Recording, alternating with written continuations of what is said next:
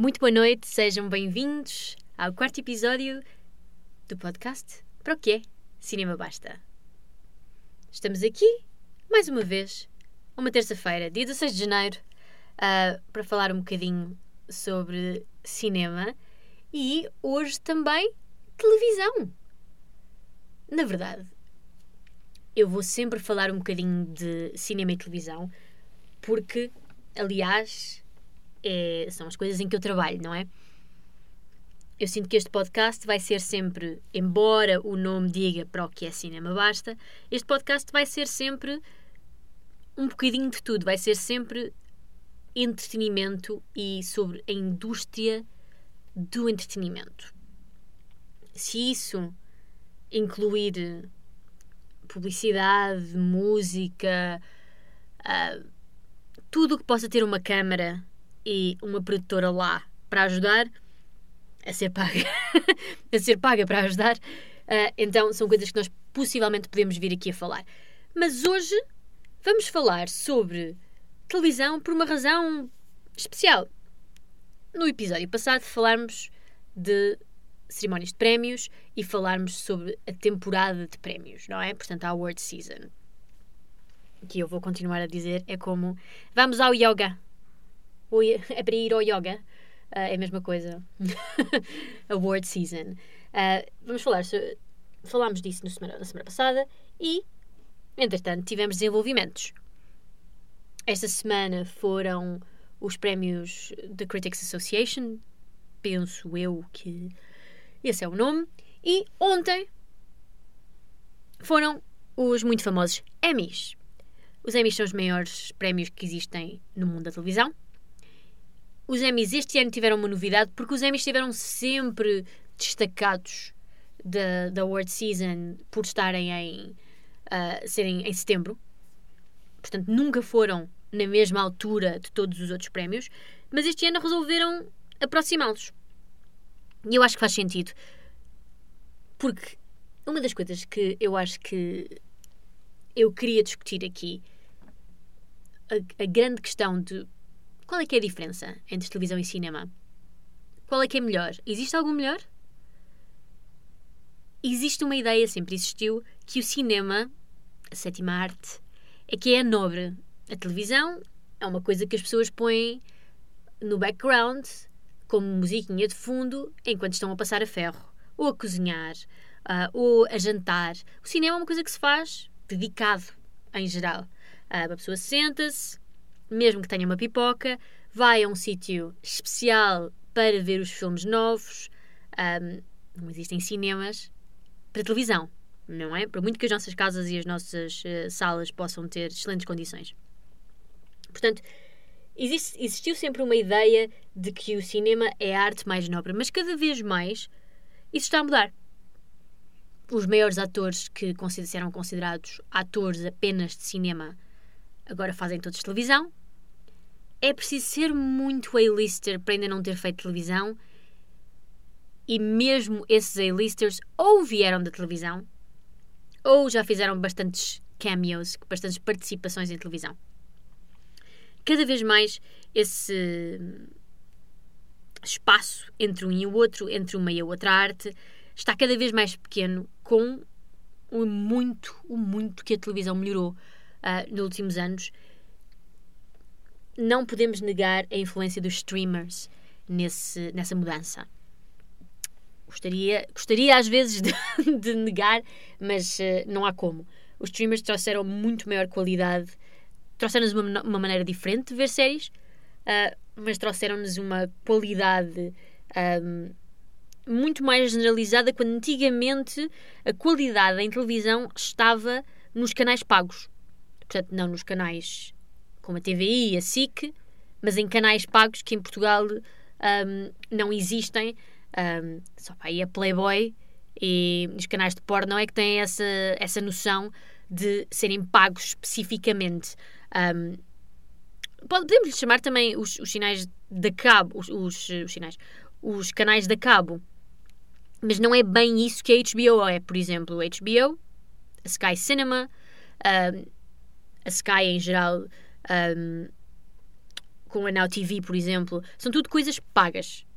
Um, e a HBO sempre teve as séries mais conceituadas do mundo. Ainda as tem. Ou das mais conceituadas. A Showtime era, também era um grande player nesse sentido. Mas hoje em dia, com os streamers, as, as coisas de grande, de grande qualidade vêm um bocadinho de todo o lado. E nada mais o reflete do que os grandes vencedores dos Emmys ontem um, na categoria, porque ganharam, todos eles ganharam quase tudo na sua categoria, na sua área. Em drama, Succession ganhou tudo o que havia para ganhar e uh, é uma série da HBO. Em comédia, Bears ganhou The Bear, ganhou tudo o que havia para ganhar e é uma série da Disney Plus. E em Limited Series, e eu, eu tenho muita dificuldade a perceber. Normalmente, Limited Series é o que lhe chamam as minisséries e Limited Series. Um, eu tenho muita dificuldade a perceber porque é que algumas séries são postas nesta categoria de Limited Series, mas uh, tem a ver com, com as. Um, com os pré-requisitos para estar ali, se a coisa se qualificar. Mas para mim, se é uma série limitada, nem sequer devia ter uma segunda season. Mas pronto, já estão a falar em fazer uma, season, uma segunda season desta série que, que, que, ganhou tudo nesta categoria, que é Beef. Uh, em português penso que se chama A Richa. Será que o, que o The Bear chama, se chama O Urso em português? Não sei. Um, eu honestamente não sei os nomes em português e por isso perdoem-me mas sei que o meu Netflix por acaso está em português e aparece em brasileiro como A Richa. Portanto, nem sequer é o português de Portugal. Portanto, Biff ganhou um, todos os prémios que existiam para ganhar em uh, atores, tudo, em minissérie e limited series. E essa é uma série da Netflix. O que acho que espelha esta ideia de que antigamente as séries vinham de uns certos determinados canais e hoje em dia com os streamers as séries de qualidade estão um bocadinho por toda a parte. E a mesma coisa acontece com o cinema. Porque um, um dos grandes nomeados deste ano, Killers of the Flower Moon, um filme do Scorsese, é um filme produzido pela Apple. E produzido para estar na Apple Plus um, no, como, como streaming. Acho que é um filme que funciona muitíssimo melhor no cinema, por ser uma coisa de 3 horas e meia. Eu não consigo. Na verdade, isto é uma coisa polémica. Há pessoas que acham que tem 3 horas e meia, eu só posso ver isto em casa porque tenho que parar para ir fazer xixi. Eu não consigo ter eh, attention span e uma capacidade de retenção de informação para 3 horas e meia, mas para mim é o oposto. É qualquer coisa que seja 3 horas e meia, eu não posso ver em casa porque eu nunca na vida em casa conseguiria ficar paradinha a ver 3 horas e meia. No cinema, passa e passa bem. Mas eu sou uma grande fã de ir ao cinema, portanto respeito que as pessoas tenham opiniões de, que, que, diferem, um, diferem nisto. Portanto, cada vez mais a televisão e o cinema são menos diferentes, mas eu queria-vos trazer um bocadinho a perspectiva de quem trabalha nisto de porque é que são diferentes, o que é que é mais difícil fazer, o que é que é mais uh, desafiante num e no outro. Um, porquê que são coisas. Porquê que são categorias diferentes quando toda a gente está a contar histórias? Um, e há realmente muito pranto para mangas. No entretanto, Queria só falar um bocadinho, agora que já fiz aquele, aquela introdução marota. Um, queria só falar um bocadinho sobre uh, o último episódio e feedback e, e, como é que as pessoas estão a reagir, as pessoas que me têm dito que estão a reagir um, a este podcast. Estou, estou muito contente, em geral, com, com as reações. Um, esta semana, com o terceiro episódio, passámos passámos. Eu vou dizer eu e vocês, ok? Por muito que seja eu e os meus cinco melhores amigos. vou na mesma dizer eu e vocês, porque deixem-me, porque eu estou aqui num estúdio uh, ferrado uh, a espuma e esponja, um, como se estivesse no Júlio de Matos. e, portanto, sinceramente, sinto-me sinto, sinto perfeitamente qualificada para poder dizer nós. Uh, alcançamos 100. Bem, não são visualizações, mas 100 audições. Como é que podemos chamar isto?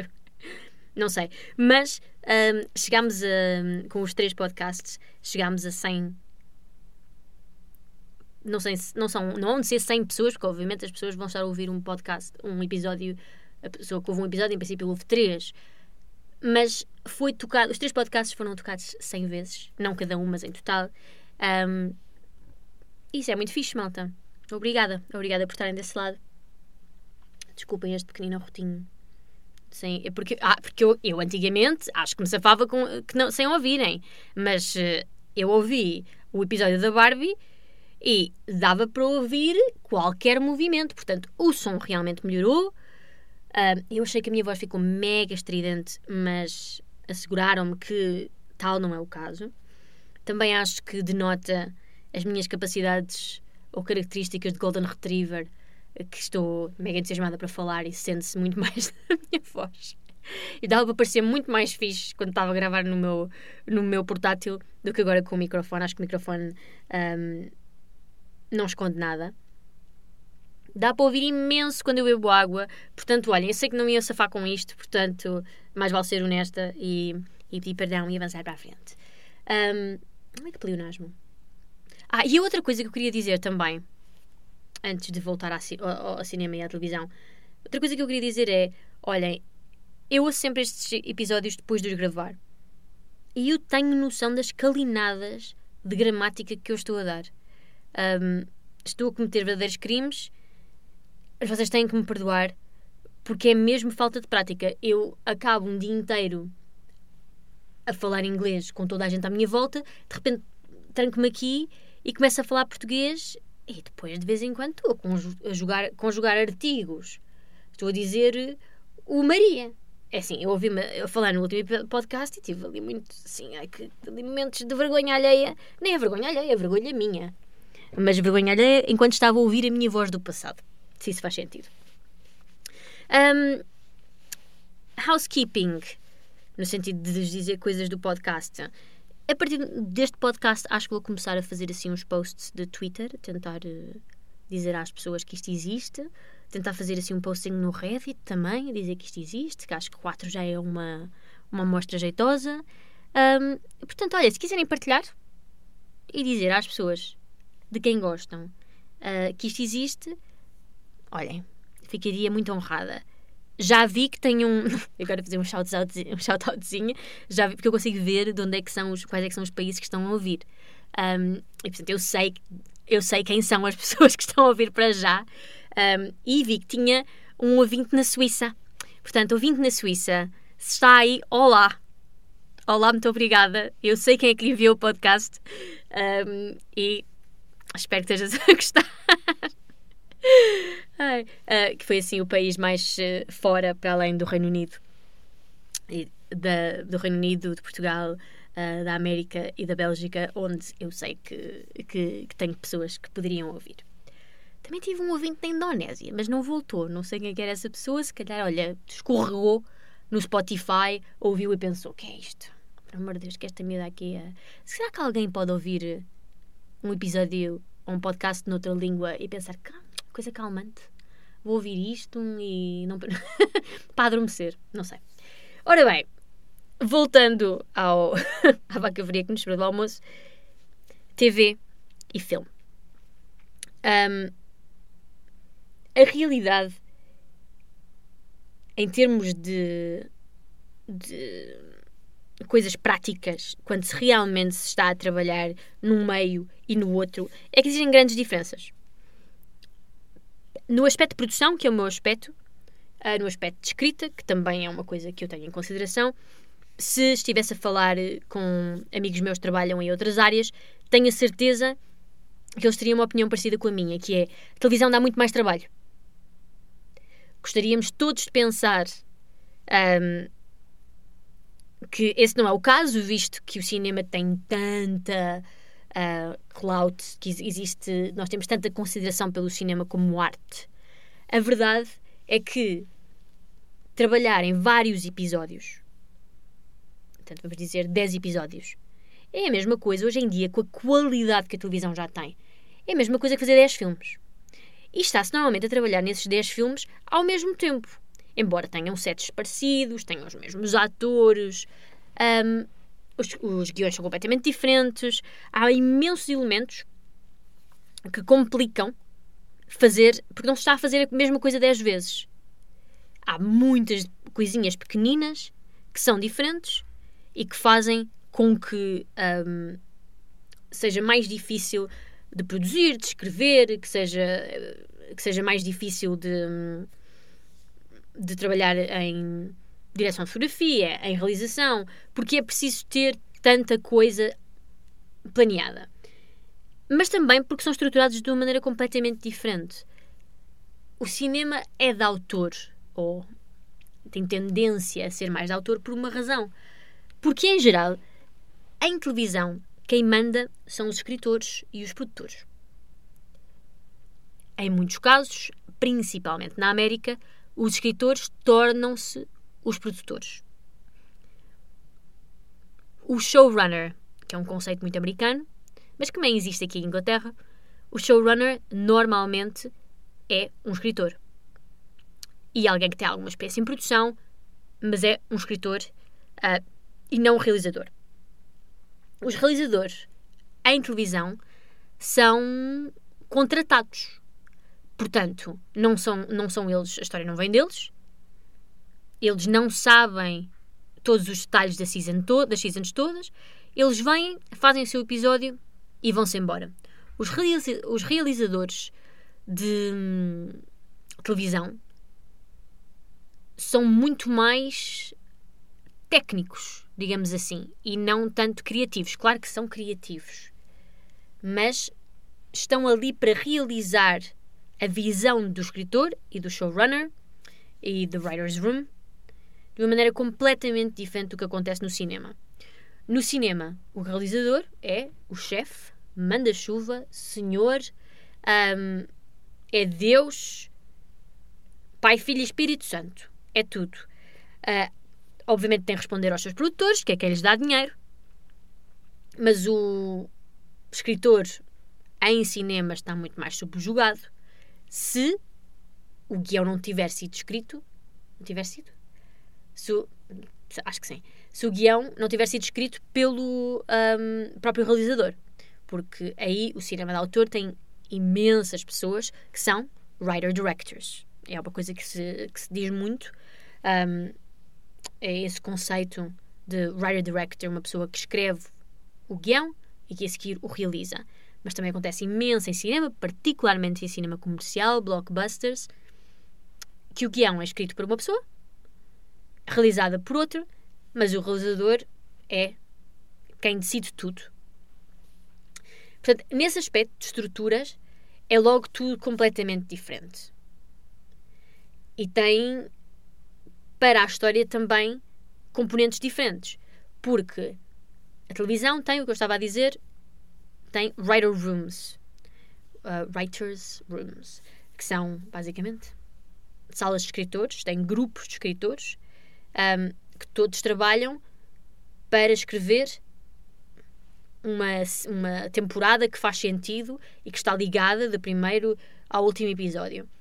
Cada episódio é escrito por um escritor específico, mas o plot é decidido por esta Writer's Room uh, e eles sabem o que é que vai acontecer todos juntos e têm este debate. Em cinema, a coisa não é escrita em, por comitê. Normalmente tem um, dois escritores, mas normalmente um escritor um, e é o que é. Isto porquê? Porque é muito diferente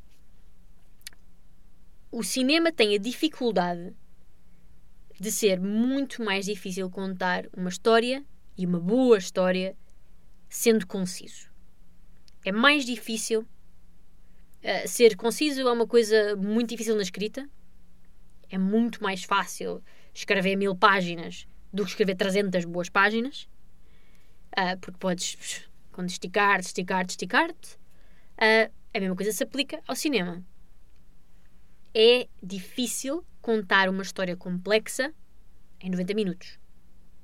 Que é o que nós gostaríamos que fosse o típico para um filme de cinema, mas sabemos que não é. Não é? Porque hoje em dia acho que por uma necessidade de sentar as pessoas uh, no cinema e fazer com que elas sintam que o dinheiro valeu a pena, os cinemas estão todos com uma tendência, os cinemas, os, os, os estúdios estão todos com uma, uma tendência de só aprovar filmes que têm duas horas ou duas horas e meia. Duas horas é o mínimo. Portanto, 90 minutos, que era normalmente o que um filme demorava, hoje em dia hum, já não é bem assim.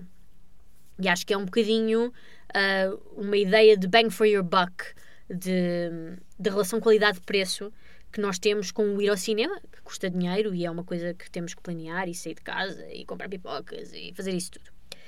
Um, a escrita é mais difícil em cinema, mas pode ser feita só com uma pessoa.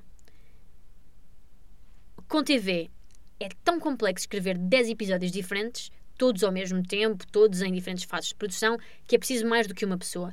Mas a TV permite um, desenvolver personagens e relações dos personagens e o mundo dos personagens de uma maneira muito maior. Até porque normalmente há várias temporadas, o que é um desafio muito mais interessante para os escritores, ou pode ser um desafio mais interessante para os escritores, um, mas que não precisa tanto dessa noção de, de ser contido. Uma boa série é uma série que tem 10 episódios e faz 10 filmes. Porque isso quer dizer que cada episódio tem um princípio, um meio e um fim. Às vezes não é possível, porque eles têm que ter cliffhangers, não é? Têm que ter uma coisa que nos deixa ao fim a querer ir ver o próximo.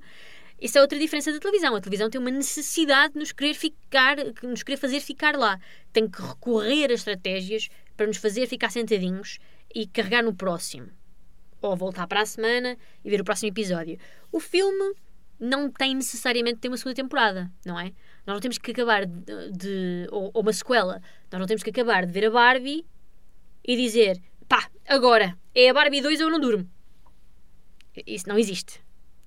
Uh, o cinema, tudo bem, uh, existem sequelas, mas para quem esperava pelo Avatar 2, The Way of the Water, uh, eu não era uma dessas pessoas, mas para quem esperava pelo Avatar, teve que esperar 10 anos para ver o 2, não é? Agora menos para ver o 3 e o 4, que eles filmaram aquilo tudo junto, mas na mesma, uh, não, não é claramente a mesma coisa. A televisão tem que nos fazer ficar uh, aqui sentadinhos uh, on the edge of our seats, portanto, um, a querer ver o próximo.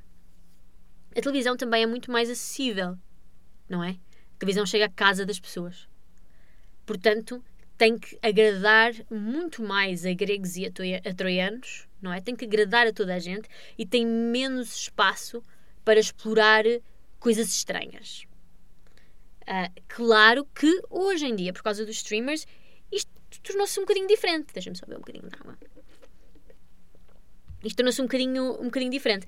Bem, eu, eu, vou aqui fazer uma pausa só para dizer que eu tenho uma, uma coisa para beber água, uma uma garrafa, uma garrafa d'água que não é bem, não é bem uma garrafa d'água, mas uh, é da Eras Tour da Taylor Swift, para quando eu fui ver o, o filme. Uh, Shoutouts para todos os Swifties uh, que estejam a ouvir. E de, eu já o lavei imensas vezes e continuo a beber e sabe um bocadinho a Fairy. Um bocadinho a Sonazol. Pá, não sei explicar. Um, se alguém tiver sugestões de como retirar o sabor a Sonazol, que não seja só lavar mais vezes, porque eu faço isso e não passa. Mas pronto, olha, agora já assimilei e pronto, a água, toda a água que eu bebo é um bocadinho perfumada. Para que lutar, não é? Pronto. Mas, como eu estava a dizer, voltando, fechando parênteses e voltando ao tópico, a televisão é muito mais acessível, chega à casa das pessoas, é preciso agradar. Um, o cinema tem muito mais capacidade, espaço para explorar e fazer coisas esquisitas. E voltamos à ideia de cinema de autor. Claro que há todo tipo de cinema, uh, mas o cinema tem muito maior capacidade de ser estranho.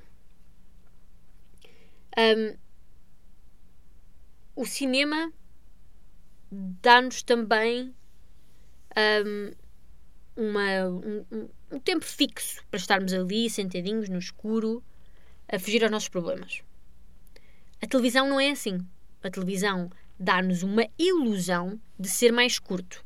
Porque cada episódio é 30 minutos ou é uma hora, normalmente os filmes são sempre mais. Portanto, para além de serem acessíveis, uh, os episódios de televisão são uma coisa que nós temos a ilusão que vamos ali passar menos tempo. Portanto, dizemos, ok, tá bem, vou ver um episódiozinho. Quando nos apercebemos, já passaram 5 horas. Uh, e ainda estamos ali, ou se forem como eu. Ou então, por acaso, hoje em dia sou mais controlada. Mas se forem como eu, têm que sempre ver eh, dois, não conseguem ver só um e acabam por estar lá mais tempo porque gostariam se estivessem a ver um filme. Como nós também já conhecemos as personagens, a televisão dá-nos um conforto.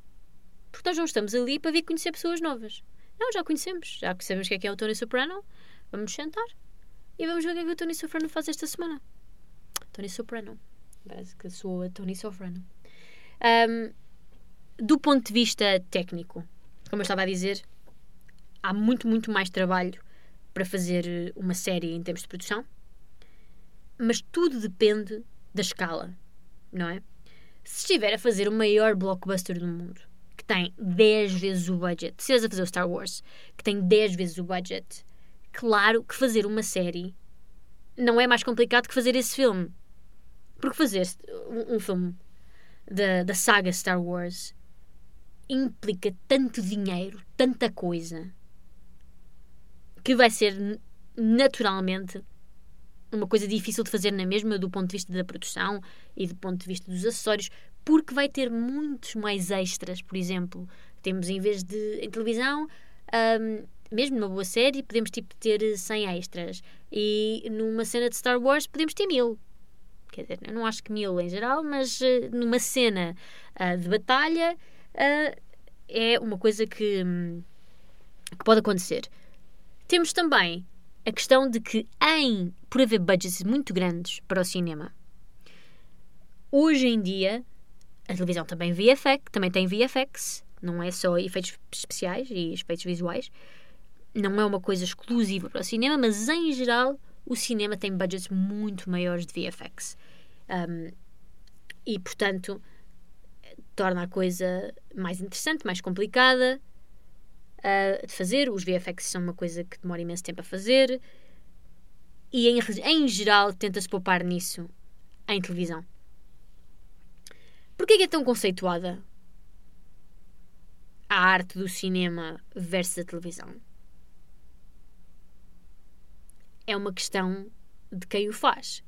E por isso é que, hoje em dia, a coisa fica um bocadinho mais uh, esbatida, porque uh, se Nicole Kidman faz uma série e faz o Pretty Little Liars, Pretty Little Liars, ai meu Deus, que não é nada Pretty Little Liars, é o Little White Lies. Desculpem, Pretty, Pretty, Little Liars é uma coisa completamente diferente. Uh, Little White Lies. Um, e depois a seguir faz filmes de Hollywood e anúncios um, do VCI. Que ícone. Que ícone aquele anúncio. Um, gosto imenso tornou-se muito falado aqui no Reino Unido também, esse anúncio. Mas se ela faz as duas coisas e faz as duas coisas com realizadores que dão cartas e realizadores que são falados, então as duas coisas em geral vão ter muito marketing, vão ter muita visibilidade. Mas, por haver maior budget no cinema, o cinema, e por ser uma, ser uma, uma arte muito mais atraente aos realizadores, porque são eles que mandam, não é? Temos os maiores realizadores que dizem nesta praça, na praça americana, em todo o lado, esses querem fazer, querem fazer cinema porque é onde eles mandam. Os escritores normalmente querem fazer TV porque é onde eles mandam. Os atores têm a tendência a ir aonde os criativos estão. Como os criativos e neste caso os realizadores, estão no cinema, os melhores atores que vão ser mais bem pagos vão estar nessa, hum, nessa fasquia. E depois existe também uma, uma ideia de prestígio, não é? Um ator que só faz filmes, que só faz filmes, é um A-lister com mais facilidade do que alguém que passa de um para o outro. Vou-vos dar um exemplo, dois, um exemplo um bocadinho mais de velha guarda e um exemplo mais recente, é o Brad Pitt, em geral, não faz séries. O Brad Pitt vem do cinema, fez, uh, faz algumas, fez e faz algumas cameos de vez em quando uh, na televisão, a mais famosa sendo a, a, a cameo que ele fez em Friends, com a ex-mulher Jennifer Aniston. E outro exemplo mais recente é o nosso amigo Timmy, não é? O Timothée, Timothée Chalamet, uh, que, em geral, também não faz séries, faz filmes. Outro exemplo de uma pessoa que não faz séries, Leonardo DiCaprio. Um, em geral, as mulheres têm tendência de mudar mais de meio do que os homens. E acho que isso pode também ter a ver com paychecks.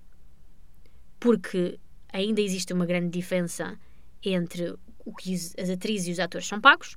E acho que a televisão tem tentado muito mais as atrizes, as A-listers, um, penso que a Margot Robbie, por exemplo, não tem feito grande TV, por exemplo. Tem, mas ela começou em TV, tal como George Clooney começou em TV. São os dois, vieram os dois de soap operas, um, que são os dois A-listers, não é?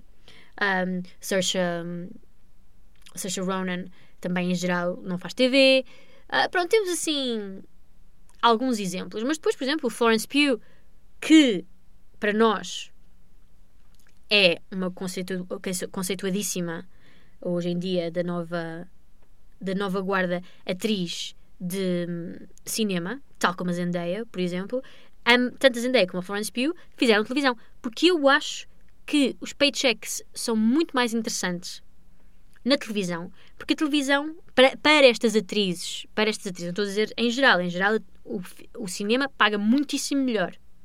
Mas para essas atrizes que normalmente não recebem o mesmo que os seus leading men e quando fazem filmes recebem menos dinheiro, a televisão tem conseguido captá-las pagando-lhes bem. Enquanto que a televisão não consegue fazer esse tipo de competição ao que pagam Leonardo DiCaprio, ao que pagam um Brad Pitt. Não consegue. Mas se calhar uma Zendaya, mesmo pensando que ela está em filmes da Marvel e essas coisas todas, mesmo assim consegue ser mais interessante. mais aspectos em que a televisão e o cinema são diferentes. Para além do prestígio, para além de, do trabalho que dão, um, para além de como são visualizados, para além de como as histórias são contadas e as dimensões e as, uh, as dimensões e a elasticidade que as histórias têm. A televisão é, é de massas hoje em dia a televisão é de, é de massas de uma maneira que o cinema está a deixar de ser. Mas os streamers conseguiram de certa maneira blur the lines, como é que um, conseguiram ofuscar, ofuscar.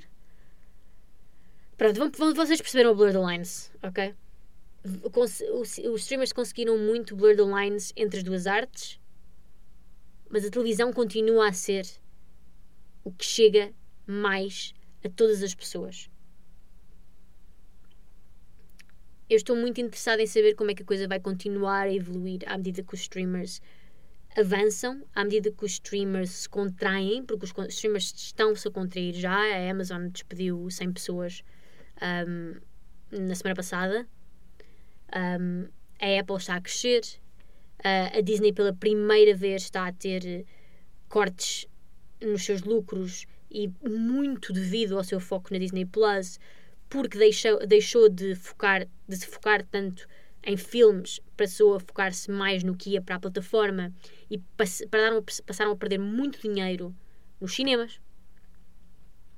Todas estas dinâmicas, porque como eu digo sempre todas as semanas, isto é uma indústria e tem que fazer dinheiro e essa é a principal vocação, por muito que se chame indústria de sonhos, a principal vocação desta indústria é fazer dinheiro. Eu estou muito interessada em saber como é que esta luta barra dinâmica, barra oposições, barra semelhanças um, entre filmes e TV vão continuar a evoluir. Porque se os filmes continuarem a passar para os streamers, como tem acontecido com os filmes da, da Pixar. Se calhar vai deixar de fazer sentido que as pessoas vão ao cinema ver esses filmes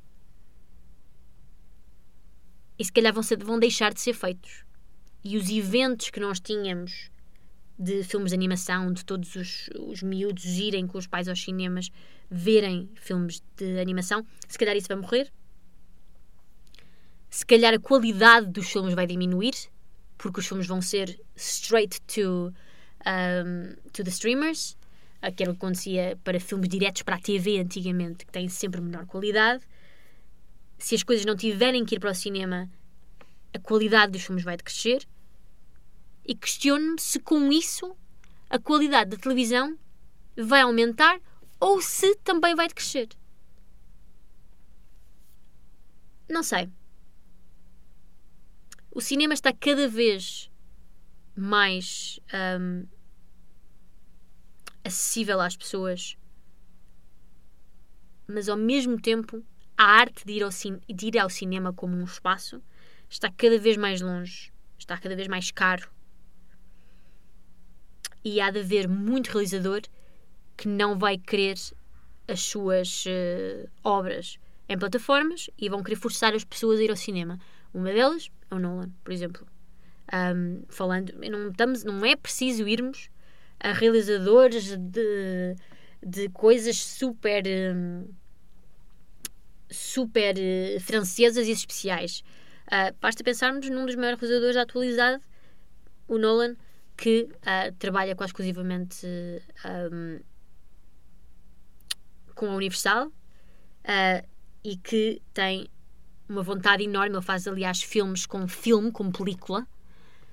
Ele é um grande apaixonado pelo, pelo cinema, um sítio para onde irmos, e gasta muito dinheiro a tentar a fazer filmes em várias tecnologias, como IMAX, como película. Ele nunca vai fazer filmes que sejam straight to TV, straight para as plataformas. Um, Scorsese, por exemplo, tem feito negócios com essas plataformas, mas sempre com uh, um tempo para se ver o filme no cinema primeiro acho, acho interessante saber. Eu não sei a resposta para isto. Acho que no futuro próximo a diferença entre os dois, em termos de qualidade, vai diminuir. Mas à medida que os streamers se começarem a contrair, tal como eles trouxeram esta imensa qualidade na TV, eu acho que também podem, podem trazer outras diferenças que vão afetar o cinema. Não percam o próximo episódio porque nós também não.